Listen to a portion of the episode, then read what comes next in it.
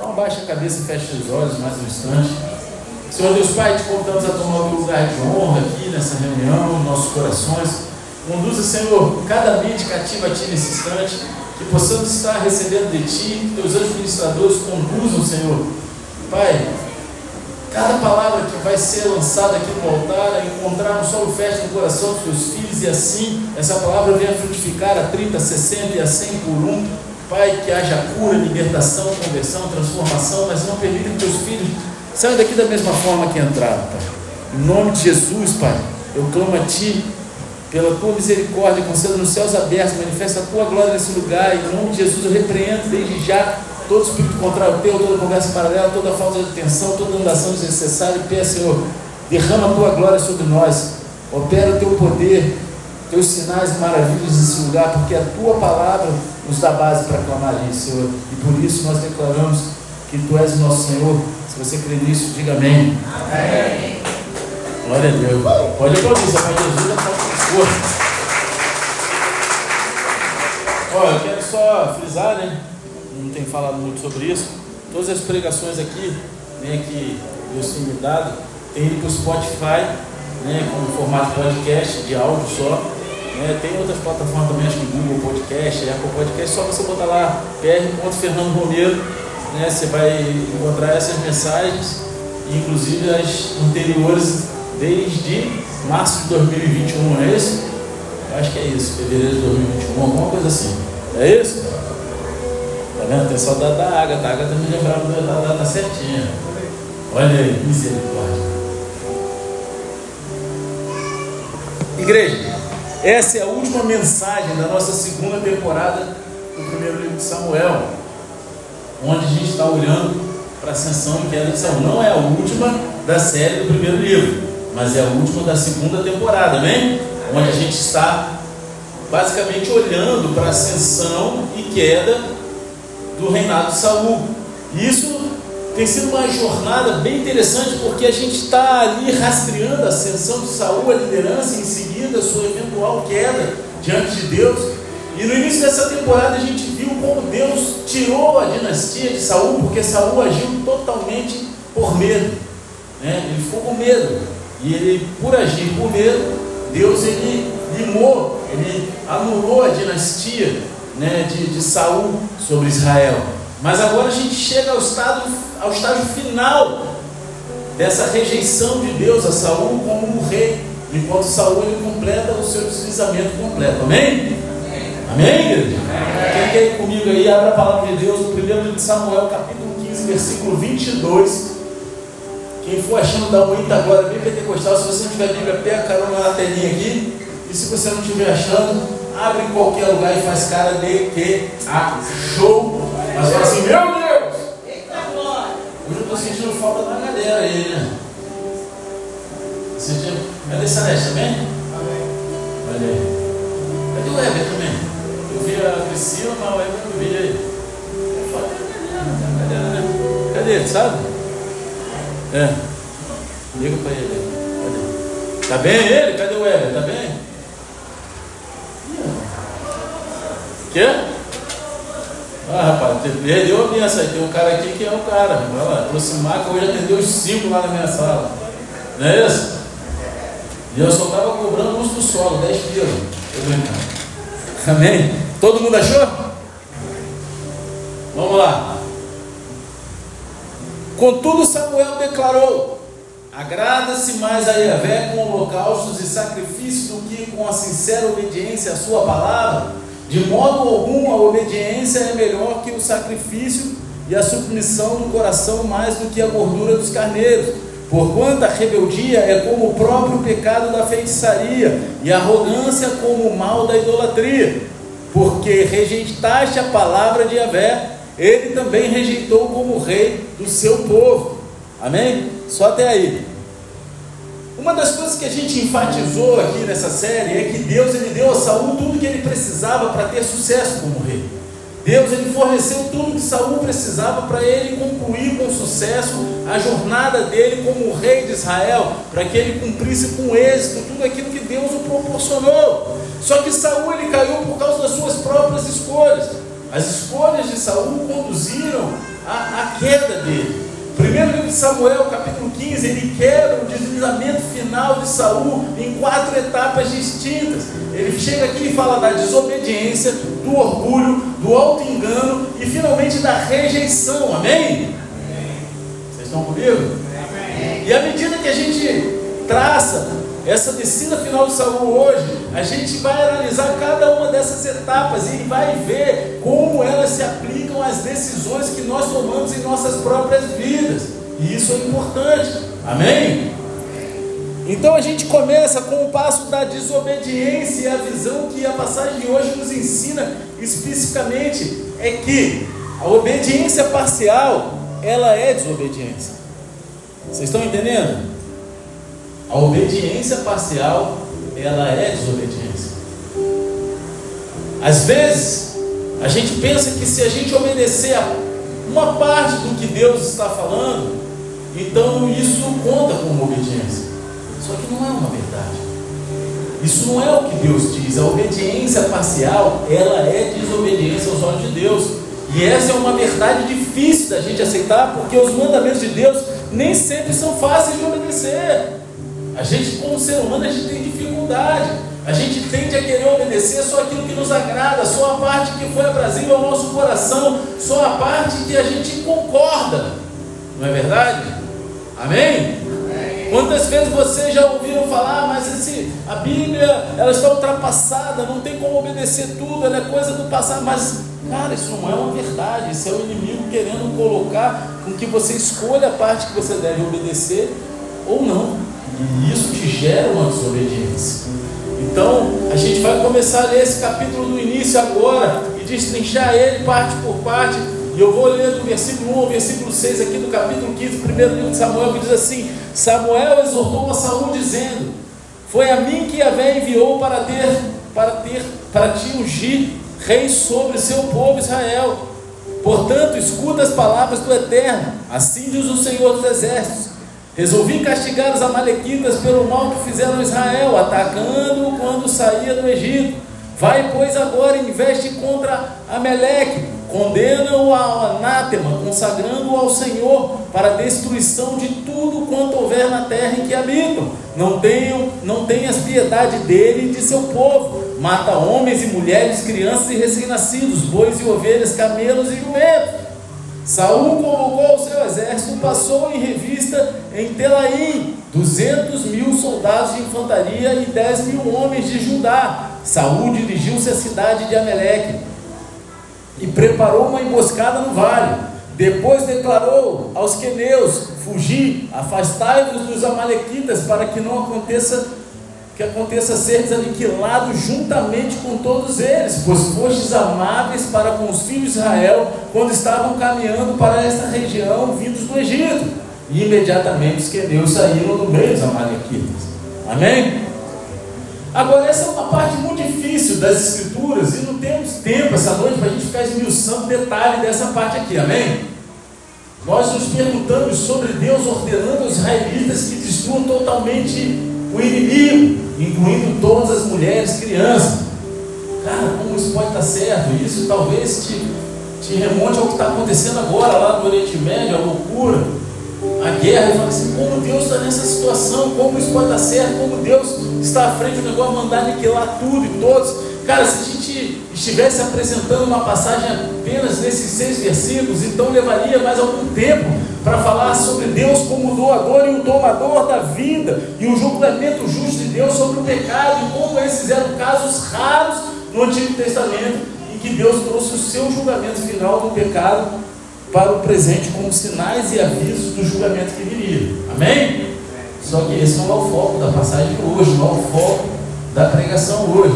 Então basta dizer, Deus ele é sempre justo em suas ações. Deus não é injusto. Quem crê nisso? Amém. Amém?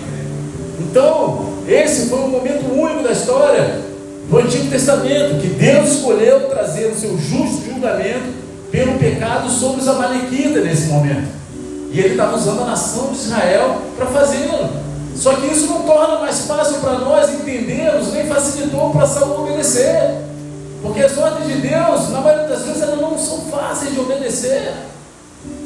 Muitas vezes, se a gente parar e ficar se questionando e perguntando, cara, por quê? Os mandamentos de Deus nem sempre fáceis de obedecer. Jesus disse aos seus discípulos lá em Mateus 16, 24: Se alguém deseja seguir-me, negue-se a si mesmo, tome a sua cruz e me acompanhe. Negar a si mesmo, tomar a sua cruz, seguir Jesus, esses não são mandamentos fáceis, não são coisas fáceis de se cumprir. E ainda assim, são mandamentos que dão vida quando ouvimos a voz de Jesus e o seguimos. Não é verdade? Porque tomar a sua cruz e negar a si mesmo remonta uma renúncia, renúncia do orgulho, da arrogância, renúncia do, da, da vontade do nosso coração, renúncia da zona de conforto. Porque, cara, quando Jesus eu quero te seguir, tá bom, você quer me seguir? Para um ele manda vender tudo, o outro fala, cara, você tem certeza? Eu não tenho onde recostar minha cabeça. Não é algo fácil.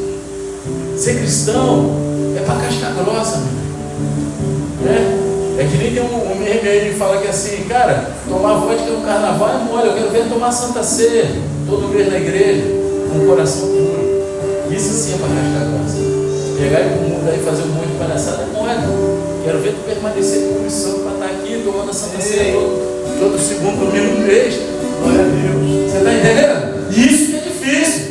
Isso não é mole, de Deus, eles não são, nem sempre são fáceis de obedecer, e ainda assim as Escrituras nos ensinam que os mandamentos de Deus, eles devem ser totalmente obedecidos, não parcialmente. Amém. Deus não deixou um testamento para a gente escolher a parte que a gente acha legal. Deus não deixou um livro inteiro, uma Bíblia, um apanhado de, de livros inspirados por Ele, feito escrito por Ele, através de homens, para que a gente escolha a parte que é mais legal no nosso coração.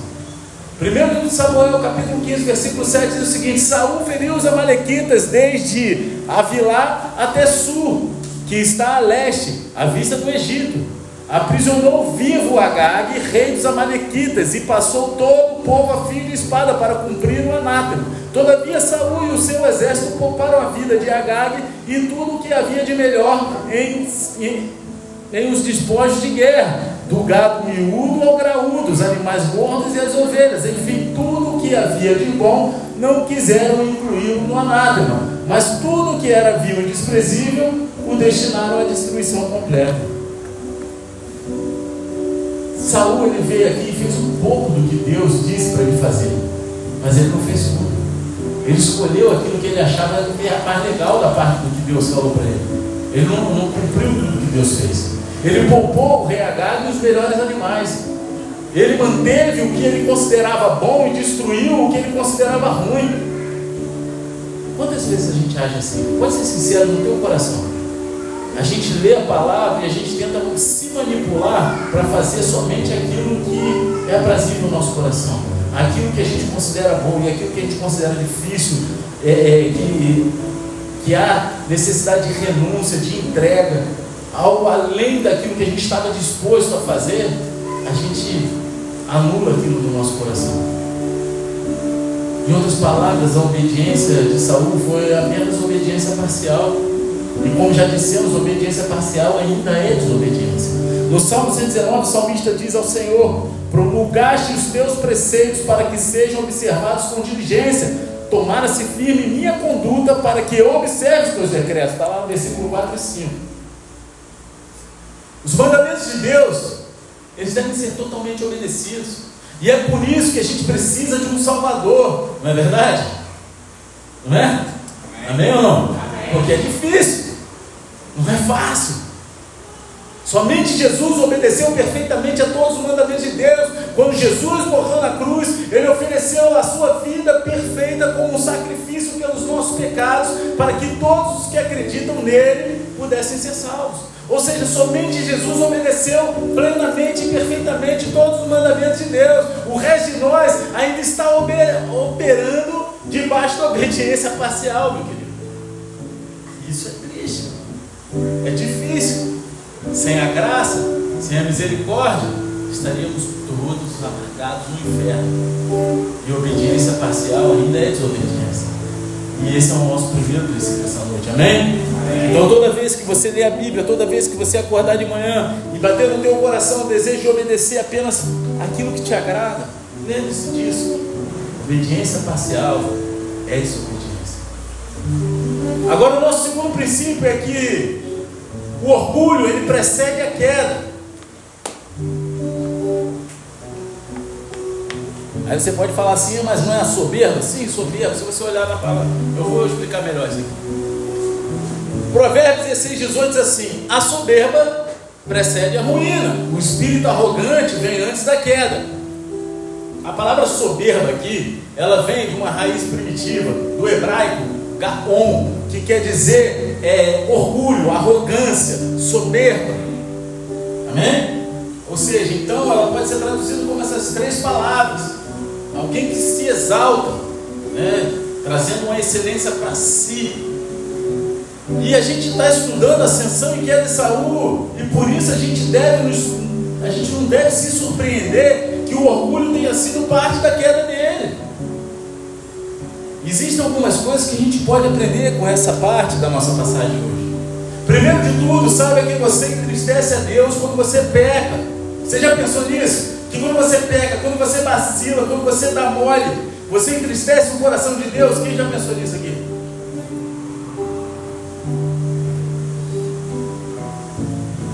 Primeiro livro de Samuel, capítulo 15, versículo 10 e 11 diz assim: A palavra de Yahvé veio a Samuel nesses termos: Arrependo-me de haver promovido Saul à realeza, porquanto ele se afastou de mim e não seguiu as minhas orientações. Então Samuel ficou muito magoado e clamou ao Senhor a noite toda. Né? Essa semana teve um irmão aqui que mandou a, a, pedindo explicação dessa passagem. Poxa, mas Deus está dizendo que ele não é homem para que imita, nem filho do homem para que se arrependa, e aqui diz que ele se arrependeu. E aí, né, é, eu, eu acho que ele me perguntou que ele já estava se antecipando lendo a passagem desse, dessa semana, né? E aí, cara, só que se a gente parar para ler, é muito importante, cara, a gente ter sempre uma Bíblia de estudo, né? acesso às coisas. É que eu, eu falo no curso de líderes, cara, você quer ver onde está o teu coração? É só ver onde é, os seus maiores gastos no cartão de crédito, a sua agenda, como é que está. Não é pecado você sair para comer fora, não é pecado, mas se você não investe né, no, no, no teu crescimento espiritual, em livros, em bíblias, em congressos, em coisas que vão te. Né, então, cara, a palavra aqui traduzida é a mesma que usou lá, é, é machã, só que a raiz primitiva dá uma amplitude gigante. E nesse momento aqui, seria melhor traduzido como lamentar, entristecer, ou seja, Deus estava triste por haver ter promovido Saul. E fica bem claro que não foi vontade dele. Ele apenas cumpriu a vontade do homem. O desejo do homem foi a vontade permissiva de Deus. E ele se entristeceu. Ele lamentou ter feito aquilo. Ele não se arrependeu porque não foi escolha dele. Ele permitiu que o homem fizesse. Amém? Vocês estão entendendo aqui? Sim ou não? Amém. Agora Deus ele sabe de todas as coisas, não sabe? Então ele sabia que Saul ia se afastar dele, ele sabia que Saul ia ser um vacilão, ele sabia que Saul ia dar mole, mas mesmo que Deus soubesse que Saul ia cair, ele ainda assim estava triste quando fez. Ele alertou o povo que não era o momento, que eles tinham ele como rei, porque que eles queriam um homem. E ele fez a vontade, ele deixa claro, porque vocês pediram. Não é isso? No início do livro a gente não vê isso? Agora a gente precisa lembrar que também entristecemos a Deus quando pecamos. Efésios 4,30 diz assim: E não entristeçais o Espírito Santo de Deus, com o qual foste selados para o dia da redenção. Se a gente se lembrasse do quanto afligimos Deus quando pecamos, talvez estivéssemos motivados a uma maior obediência Ele. Se a gente sempre se lembrasse, cara, Deus ele, ele lamenta quando a gente peca, Ele se entristece quando a gente vacila a gente talvez ficasse mais motivado a viver a vontade dele em maior obediência. Saiba que você entristece Deus quando você peca, em segundo lugar, fique sabendo que o orgulho e o pecado sempre andam juntos. Sempre. Versículo 12 do capítulo 15, o primeiro livro de Samuel diz assim: De manhã Samuel partiu ao encontro de Saul. Deram-lhe esta informação: Saul foi ao Carmelo, onde construiu um monumento em sua própria honra e depois partiu para longe desceu a Gilgal. Cara, Samuel, ele sai para encontrar Saul, mas Saul ele está construindo estátuas em sua própria honra. Ele está construindo monumentos para exaltar a sua própria imagem. Em vez de dar a Deus a glória pela vitória, ele levantou um monumento em sua própria honra. Agora você pode nunca andar por aí construindo monumentos em sua própria honra, estátuas de si mesmo. Mas há outras maneiras hoje em dia que nós construímos monumentos em própria honra hoje. Você sabia disso? Quando você se gaba das suas próprias realizações, quando você fala assim, olha o que eu fiz, olha meus grandes feitos, quando você conta, sabe? Quando você se recusa a dar o crédito a outra pessoa e você toma para si, aqui não acontece isso, só no mundo mar. Mas sabe quando alguém vem te dar uma ideia boa e vem que você dá o crédito para ela, você toma aquela ideia para você? E aí você, olha a ideia que eu tive. Olha aí. Você está criando um monumento para você. Para aqueles de vocês que usam redes sociais, dá uma olhada no seu feed. Você está usando sua influência para incentivar e servir os outros? Ou todo seu feed é realmente apenas um grande monumento criado em sua própria honra? Suas conquistas? Suas ostentações? Vocês estão entendendo o que eu estou falando? Se assim for, esse é orgulho, e orgulho e pecado sempre andam juntos. Pastor, isso é pesado, mas é verdade. Eu não estou aqui para massagear o coração de ninguém, para falar o que vocês querem ouvir. Eu estou aqui para falar o que Deus mandou falar. Amém. Vocês estão entendendo? É necessário, a gente fazer uma autoanálise da nossa vida. Será que com as nossas atitudes, as nossas escolhas, a gente não está construindo monumentos para nós mesmos? Querendo engrandecer a nossa existência nessa terra, aquilo que conquistamos. O orgulho é pecaminoso e pecado é orgulho. Amém? Pensa nisso. Sempre que você escolhe pecar, você está escolhendo o seu caminho sobre o caminho de Deus. Ou seja, é orgulho. Se isso não é orgulho, eu não sei o que é. Provérbios 8, 13 diz assim: O temor do Senhor consiste em odiar o mal, rejeitar todo o orgulho e arrogância, o mau comportamento e o falar perverso. É Provérbios. Observe o orgulho, o pecado e o mal estão todos entrelaçados, não tem como separar um do outro. Você não pode separar o pecado do orgulho. Então, esse é o nosso segundo princípio hoje. Hoje o culto vai ser rapidinho, né? Será?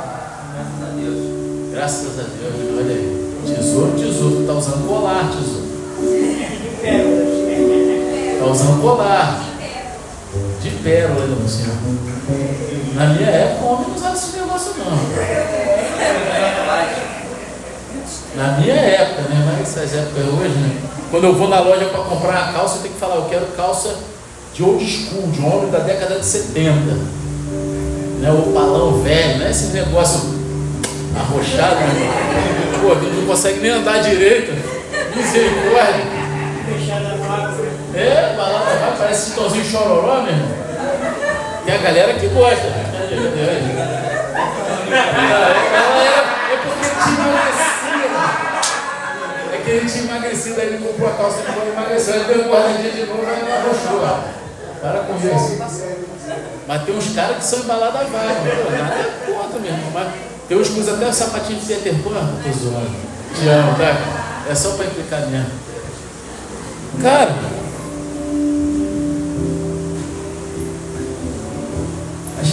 entender Cara, que no nosso coração ele nos leva a ter orgulho das coisas que a gente conquista. O ser humano, ele muitas vezes ele é movido pelo orgulho. Só que a gente, se a gente não compreender que o orgulho já é pecado e pecado é orgulho, a gente nunca vai combater isso. Aonde a gente quer parar? A gente, aonde a gente quer ir com Deus? Amém? Agora o nosso terceiro princípio é que o pecado ele é enganoso. O pecado, ele engana. E somos especialmente propensos ao auto-engano quando se trata de pecado. Você já. Quantos aqui já perceberam que o pecado das outras pessoas incomoda a gente muito mais do que o nosso próprio pecado? Vocês já perceberam isso? É muito mais fácil a gente olhar o pecado do outro e, e se indignar do que a gente enxergar o pecado na gente. É cheio de pecado, né? Aí tem aquele ditado popular, né? quando você aponta o dedo pro outro, tem três apontando para você.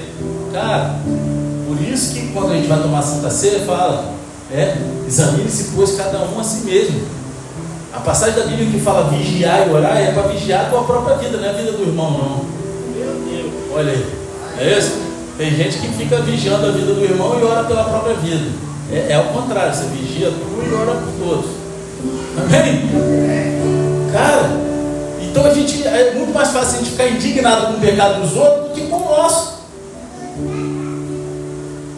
E isso porque a gente é auto-enganado quando se trata do nosso próprio pecado. A gente se manipula. E aí, existem algumas coisas que a gente pode aprender com esse passo no ciclo descendente de Saul. E a primeira é que a gente não deve tentar justificar o nosso pecado. Sabe quando a gente tenta justificar o nosso pecado? Quem é que já fez isso? Eu já fiz, cara. Eu não precisa ter vergonha, não. Não, mas eu fiz, me perdoa, mas eu fiz isso porque. Né? Cara, esquece. Esquece. Hoje eu tenho tanto mais facilidade, cara. Eu, eu vacilei contigo, me perdoa. Me perdoa, acabou, cara. Eu não vou ficar discutindo. Cara, o que importa é como a pessoa se sentiu, se eu vacilei, se eu. Cara, acabou-se. Vocês estão entendendo o que eu estou falando? Às vezes a gente quer justificar as nossas atitudes, nossos erros, as nossas falhas. Não se engane sobre o seu próprio pecado. 1 livro de Samuel, capítulo 15, versículo 13, diz o seguinte: 13 ao 16. Assim que Samuel encontrou Saul, saudou, dizendo: Bendito sejas tu de Yahvé. Executei a ordem do Senhor. Contudo, Samuel lhe indagou: O que são esses balidos de ovelha que chegam aos meus ouvidos e esses mugidos de bois que escuto também? Ao que replicou Saul: Os guerreiros os trouxeram de Amaleque, Amaleque. Eles preservaram o melhor dos animais grandes e dos pequenos, a fim de oferecê-los em sacrifício ao Senhor, o teu Deus. Porém, destruímos totalmente o restante. Diante disso, Samuel censurou Saul, ordenando-lhe: Cala-te, deixa-me dizer-te o que a velha me revelou durante essa noite passada. Então lhe rogou Saul: Dize: Saul está cego pelo próprio pecado.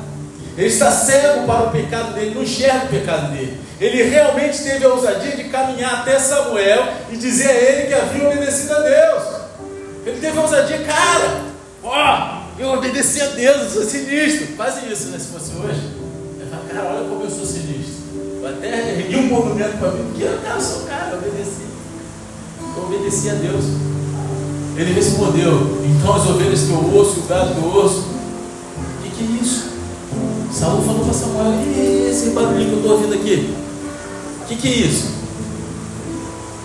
Nesse ponto, Saul passou da direção errada para a justificativa. Ele veio justificar o seu pecado. Ó, oh, a ovelha, gado, o soldado, sabe? Eu imagino que ele deve ter ficado gaguejando na frente do, de Saul para tentar justificar. Olha, poupar o melhor para sacrificar Deus, cara. Tentando justificar. Ó, cara, você. Não, a gente só fez ali para entregar para Deus o melhor. Mas a gente destruiu totalmente o resto. E então Saul disse: Para, cara, cala a boca. Cala a boca. Né? Está escrito cala-te. É isso? Não. A linguagem bonita de dizer. Eu deve falar, sou, sou fanfarrão, cala a boca. Tu é moleque. Tira essa armadura que tu não merece, né? Tira que tu é moleque. Deve ter falado isso. E passou a dar uma palavra do Senhor. Provérbios 16, 2 diz assim: Todos os caminhos do homem parecem certos aos seus olhos, mas o Senhor julga as verdadeiras motivações do coração. Bem. Você está entendendo? Às vezes a gente faz as coisas se, se manipulando, justificando as nossas atitudes, mas Deus ele conhece o nosso coração. Ele sabe o que está lá dentro. Você pode não falar para ninguém, para o teu pastor, para o teu líder, para o teu chefe, para teu marido, para a tua esposa, mas Deus ele sabe o que está no teu coração. Quando você pega contra Deus, não tenta justificar o seu pecado. Davi ele era um homem segundo o coração de Deus porque ele não pecou. Ele pecou para caramba, ele vacilou, era vacilão. Mas ele não justificava o pecado dele. Alguém já viu aqui Davi justificando o pecado? Como Samuel diria, cala-te. Para, confesse o seu pecado a Deus, para que você possa seguir em frente novamente. Então, a segunda coisa que a gente pode aprender aqui com essa parte é que a bondade de Deus deveria nos levar à obediência. A bondade de Deus deveria nos conduzir à obediência. Versículo 17 ao 19 diz o seguinte: E Samuel falou: Por menor que sejas teus próprios, aos teus próprios olhos, não és o chefe das tribos de Israel? Yahvé ungiu-te rei sobre Israel e te enviou como missionário com a seguinte recomendação: parte, decreta o anátema sobre esses pecadores, os amalequitas, faze-lhes guerra até que sejam exterminados. Por que não obedeceste às ordens de Yahvé? Por que precipitaste sobre os despojos do inimigo e fizeste o que é mal aos olhos do Senhor? Deus ele tinha sido tão bom com Saul. Ele tirou Saul do nada e ungiu como rei. Ele pegou um cara que estava indo atrás das jumentas do pai, de um lado para o outro, e ungiu ele como rei. Deu a ele tudo que ele precisava ter para conquistar o sucesso. E no entanto, Saul ainda caiu por causa de suas próprias decisões ruins. E uma dessas decisões ruins foi esquecer a bondade de Deus para o Romanos 2,4 diz o seguinte: ou porventura desprezas imensa riqueza da bondade, tolerância e paciência, não percebendo que é a própria misericórdia de Deus que te conduz ao arrependimento? O pecado é enganoso e às vezes a gente pode esquecer tudo o que Deus fez por nós e o quanto devemos a Ele. Cara, a gente deve tudo a Deus. Sem Ele não somos nada. Porque dele, por Ele e para Ele são todas as coisas. A bondade de Deus deveria nos conduzir à obediência total, não parcial. A bondade de Deus deveria nos transformar em pessoas melhores. Por que, que muitas vezes a gente gosta de apelar para a bondade e a misericórdia de Deus, mas na hora da gente julgar o irmão ou requerer algo sobre a vida do irmão, a gente é pesado? Por que, que a gente sempre quer um peso maior sobre a vida dos outros e esquece o quanto Deus nos perdoou, trouxe até a gente até aqui? Vocês estão entendendo o que eu estou falando? E agora, a gente está olhando para quatro princípios que se alinham com os quatro passos finais de Saul, para sua rejeição como rei. A gente olhou para que a obediência parcial ainda é desobediência. A gente viu que o orgulho precede a queda. A gente viu que o pecado engana o nosso coração, o pecado é enganoso. Então, finalmente, a última parte, eu falei que ia ser rápido hoje. Obedecer é melhor do que sacrificar. Amém? Existem duas coisas que a gente precisa aprender nessa parte final. Primeiro de tudo, rejeitar a palavra de Deus é rebelião contra Deus. Quando a gente rejeita a palavra de Deus, a gente está se rebelando contra Deus. Versículo 20 ao 23 diz assim: Então Saul argumentou com Samuel. Mas eu obedeci a Yahvé, realizei a missão a que fui incumbido, poupei Agag, rei de Amaleque, mas aniquilei os amalequitas. Meu exército tomou ovelhas e bois depois de guerra, o melhor do que estava consagrado a Deus para a destruição, a fim de os sacrificar ao Senhor seu Deus em Jugal.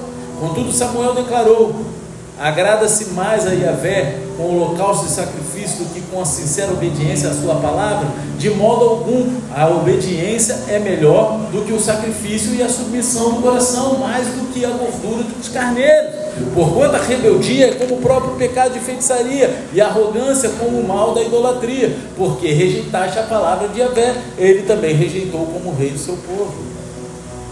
Saul, ele ainda não está entendendo o panorama, ele ainda não entende, ele não compreende o que está acontecendo aqui, ele ainda acha que obediência parcial é obediência, em vez de desobediência. Ele ainda está olhando aquilo ali, tentando justificar tudo que ele fez. Então, Samuel, ele chega direto ao centro da questão. Saul rejeitou a palavra de Deus e, portanto, Deus o rejeitou. Ele rejeitou a vontade de Deus e Deus o rejeita. Rejeitar a palavra de Deus é rebelião contra Deus, meu querido. Sabe quando você escolhe a parte da Bíblia que você quer obedecer? Você está rejeitando o resto. Você está se rebelando contra a vontade de Deus. E a gente não pode fazer isso, cara. A gente, como cristão, a gente não pode escolher qual parte da Bíblia a gente quer obedecer. Ah, não, vou fazer vista grossa nisso aqui que Deus. Ah, Deus entende o meu coração. Deus ele conhece teu coração. E por isso mesmo ele vai te julgar segundo o teu coração, segundo as tuas escolhas, as tuas decisões. Seus sacrifícios a Deus, ele não tem sentido sem obediência. Seu serviço, seu ministério, Nada, nada tem sentido sem obediência. Você está entendendo? Ah, mas eu sou o vice-querubim da guarda real na igreja, eu sirvo a todos, estou sempre sorrindo, eu abraço todo mundo. Eu faço caridade, eu amo as pessoas, tá bom, mas você obedece à vontade de Deus para a tua vida, você obedece à palavra de Deus e o direcionamento, meu irmão, porque senão pode tacar todo o resto no fogo. Você está entendendo?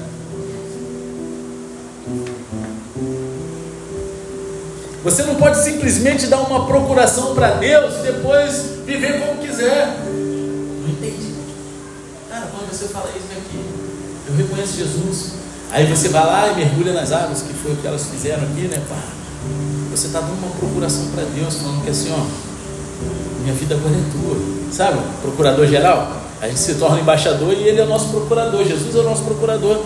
E aí, meu irmão, você não pode fazer isso e depois decidir como viver. Porque você entregou a tua vida. Ah, mas a gente não tem o, o livre-arbítrio? Cara, isso seria uma outra pregação, porque eu, eu creio que o livre-arbítrio. Isso aí dá pano para mão, tá? Eu creio que o livre-arbítrio é até a gente decidir Jesus, depois acabou o livre-arbítrio. Deus nos dá o livre-arbítrio de escolher entre o bem e o mal. Depois que a gente escolhe o bem, a gente tem que viver o bem. Não tem mais desse, como escolher. Entendeu? Não, não, né? Amém? Amém? Não é isso? Né, professor? Sim ou não? É, é o que é o meu entendimento. Então, cara, só que aí você vai lá e rejeita a palavra. Não tem, você deu uma procuração, você não pode mais escolher viver como você quer, você tem que viver a vontade de Deus. Você tem que viver, negue-se a si mesmo, tome a sua cruz. É difícil. Você precisa seguir a palavra de Deus. 1 Tessalonicenses 4,8 diz assim: Portanto, aquele que rejeita essas orientações não está rejeitando o homem, mas a Deus que vos outorga o seu Espírito Santo. Rejeitar a palavra de Deus é rebelião contra Deus. E então, finalmente, para acabar, para vocês ficarem felizes hoje e poder comer cedo, lanchar, McDonald's, hambúrguer. Hambúrguer, mais dinheiro tudo, né? Misericórdia, o último vídeo que eu vi do hambúrguer depois do culto, não tinha nem espaço, né? Ainda chegou um iFood dos céus lá em casa. É. Para acabar, as consequências da desobediência elas podem ser duradouras e dolorosas. Aquilo que a gente colhe através da nossa desobediência, das nossas coisas, pode ser algo que dura gerações, pode nos doer muito. Versículo 24 ao 31 diz o seguinte: Saul roga Samuel Pequei e transgredi a ordem de Avé e os teus mandamentos, porque temi o povo e lhe dei ouvidos. Agora peço-te, perdoa o meu erro, retorna comigo para que eu adore o Senhor. Entretanto, Samuel respondeu: Não voltarei contigo, porquanto rejeitaste a palavra do Senhor, também o Senhor te rejeitou como rei sobre Israel. Todavia, quando Samuel se virou para sair, Saul agarrou a orla do seu manto, rasgando, e Samuel concluiu: Eis que hoje Yahvé arrancou de ti o reinado de Israel e já o entregou ao teu próximo, que é melhor que tu. Aquele que é a glória de Israel não falta com a verdade nem muda o seu propósito, pois não é um ser humano para que se arrependa do que aprova. Então Saul confessou: Eu pequei, contudo eu te suplico, honra-me diante dos anciãos do meu povo e diante de Israel, e volta comigo para que eu também adore a Yahvé, o teu Deus. E Samuel, aquecendo, retornou à companhia de Saul, e este adorou o Senhor. Cara, quando Saul, em último ato de desespero, estendeu a mão e rasgou a orla do manto de Samuel, a sua queda estava completa dele. Pela graça de Deus, ele foi levantado como rei de Israel. Ele foi tirado do nada e levantado como rei de Israel. Só que agora, através de uma série de más escolhas, o reino foi arrancado dele e dado a outros. Você vê aqui que Davi ainda não entrou nessa história, mas já está no coração de Deus. Deus já escolheu, assim como Ele já escolheu cada um de nós, certo para alguma coisa. Qual é o propósito de Deus aqui nessa terra? Você já identificou? Apenas obediência. Apenas cumpre fielmente aquilo que Deus tem te direcionado. Gálatas 6, versículo 7 e 8 diz assim: Não vos enganeis, Deus não se permite zombar. Portanto, tudo o que o ser humano semear, isso também colherá. Pois quem semeia para a sua própria carne, da carne colherá ruína, mas quem semeia para o espírito, do espírito colherá vida eterna. É a lei da semeadura. A gente colhe aquilo que a gente planta. Você não quer, queira plantar abacaxi e colher morango que não vai dar certo. Você não queira plantar uma coisa e colher outra, isso não existe. Como cristãos, Deus, Ele perdoa todos os nossos pecados se nos arrependermos. Mas nem sempre Ele remove as consequências. Nem sempre a gente vai deixar de viver as consequências aqui. E essas consequências elas podem ser duradouras e dolorosas. Pior ainda, quando as consequências elas vão para a eternidade. Vocês estão entendendo? O rei Agag é outra pessoa em nossa história que colheu o semeou. É só olhar para os versículos 32 ao 35, os versos finais dessa segunda temporada. Diz assim: Depois Samuel ordenou: Trazei-me Agag, o rei dos Amalequitas. Agag veio em sua direção, cambaleando com medo, e disse: Na verdade, a morte é por demais amarga. Diante disso, Samuel lhe replicou: Assim como a tua espada arrancou das mulheres os seus filhos, do mesmo modo a tua mãe entre as mulheres ficará sem seu filho. E naquele mesmo instante despedaçou Agag perante o Senhor em Gilgal. Então Samuel partiu para Ramá e Saul foi para a sua habitação em Gibeá de Saul. E nunca mais Samuel tornou a ver Saul até o dia de sua morte. Contudo, Samuel seguiu sua jornada de vida, lamentando profundamente o ocorrido.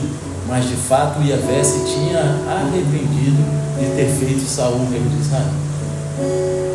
Fica de pé, feche teus olhos, abaixa a cabeça.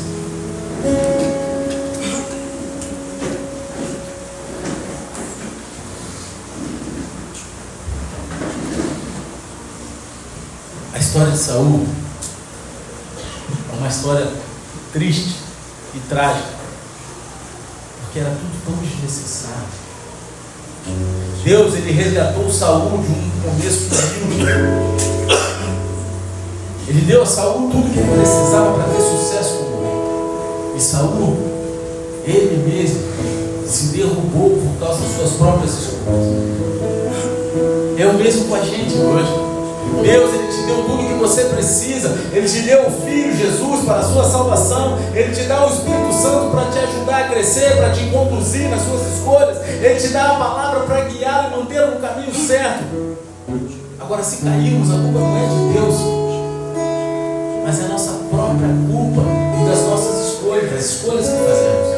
O arco da história de Saul foi de subir e depois cair, mas a Bíblia lhe diz uma maneira melhor. E aqui está um versículo em Tiago, capítulo 4, versículo 10, que diz o seguinte: Humilhai-vos na presença do Senhor e Ele vos exaltará.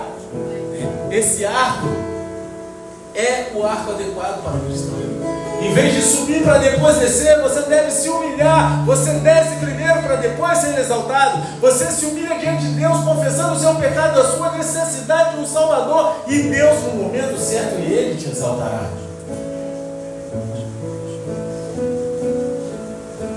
E esse é um versículo sobre você. Só que agora eu vou falar um versículo sobre Jesus. Que diz assim, Filipenses 2, 8, 9, diz o seguinte. Assim, na forma de homem, humilhou-se a si mesmo, entregando-se à obediência até a morte e morte de cruz. Por isso, Deus também o exaltou sobremaneira, a mais elevada posição, e lhe deu o nome que está acima de qualquer outro nome. O brabo tem nome, meu querido, e é Jesus. Glória a Deus. A história de Jesus é exatamente o inverso de Saul. Jesus é o exemplo perfeito de alguém que se humilhou e depois foi exaltado por Deus. Saul ele é um exemplo negativo, mas Jesus é nosso exemplo positivo. Então, ao deixarmos a ascensão e queda de Saul essa noite como último, última passagem dessa temporada que fala sobre a ascensão e queda de Saul, vamos fixar os nossos olhos em Jesus, que se humilhou e foi exaltado para sempre. Eu quero fazer duas orações essa noite. A primeira oração é que você que talvez tenha entrado aqui pela primeira vez hoje, você já tem vindo aqui ou frequentado alguma outra igreja, mas essa noite você entendeu que você precisa dar o teu primeiro passo de fé, entregando a tua vida para Jesus, confessando Ele como o único Senhor e Salvador, o único capaz de mudar a tua trajetória, a tua história de vida, conduzindo você até a eternidade com Deus. E se você quer fazer essa oração, quer entregar a tua vida para Jesus, Repita essa oração comigo, mas coloca a tua mão no teu coração fala assim, Senhor Pai, Senhor Pai, me perdoa. me perdoa. Por todo o tempo. Que andei longe de que Ti. Mas essa noite Mas essa noite eu entrego eu entrego meu coração meu coração no Teu altar. no Teu altar. E e reconheço reconheço que Jesus que Cristo, Jesus Cristo, aquele que aquele morreu na cruz por que mim morreu na cruz por mim e ao terceiro dia e ao terceiro dia ressuscitou, ressuscitou, é o nosso, o meu único é o meu único. e e suficiente suficiente. Senhor e Salvador. Senhor e Salvador. Pai, Pai, escreve meu nome escreve meu nome no livro da no vida livro da e vida me conduz e me conduz até a eternidade. até a eternidade. Em nome de Em nome Jesus. de Jesus. Amém. Continua botando a mão no teu coração. Senhor Deus Pai, apresenta essas vidas aqui no teu altar. São filhos e filhas que se arrependeram. Declararam, Pai, o teu senhorio sobre a vida deles, livros de toda a retaliação do inferno. Coloca os teus anjos acampados ao redor deles. Pai, que eles possam ser a essência do teu amor, vivendo a tua vontade, a tua identidade, por onde quer que eles pisarem a planta dos pés. Que eles sejam um contigo e com a tua igreja, que é o teu corpo sem desviar para a direita nem para a esquerda. Mas no grande dia eles possam falar como Paulo falou: combati o bom combate, acabei a carreira e guardei a fé, em nome de Jesus. Amém e amém. Agora eu quero fazer mais uma oração essa noite. E essa oração é com você. Que você tem colhido algumas sementes ruins que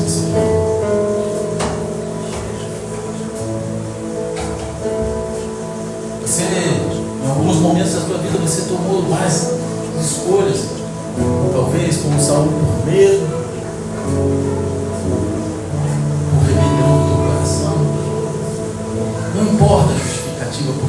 Deus quer.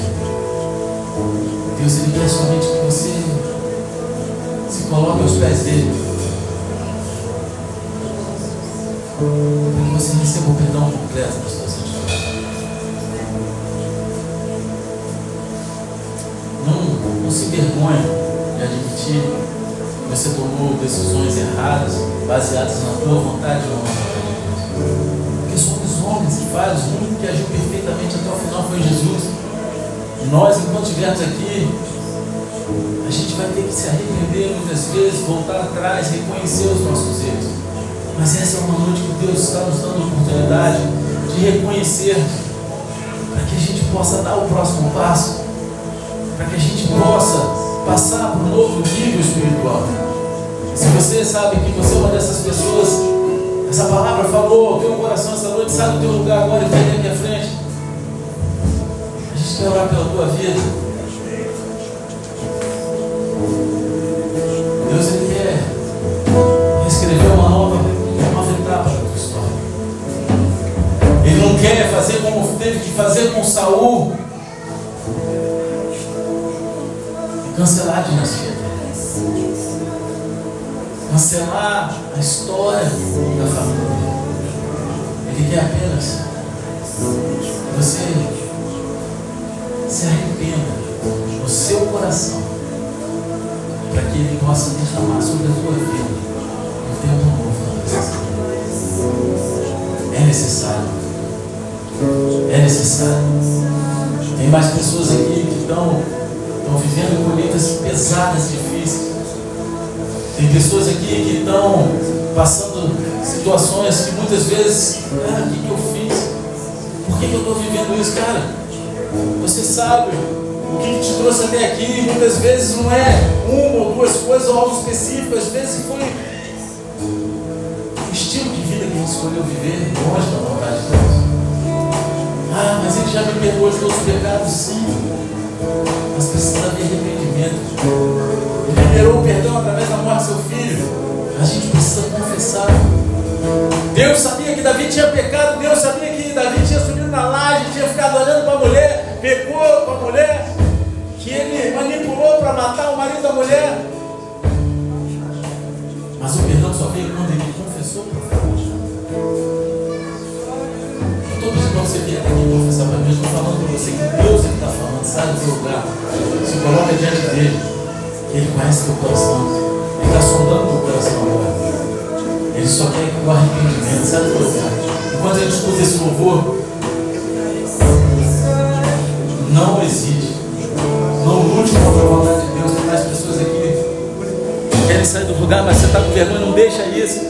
Você viu que o medo de Samuel se colocar diante do povo fez com que ele ficasse mal aos olhos de Deus. Não tenha vergonha do que os outros vão pensar de você. Porque Deus, é o próprio Deus que está chamando. Não pastor, não igreja. Sabe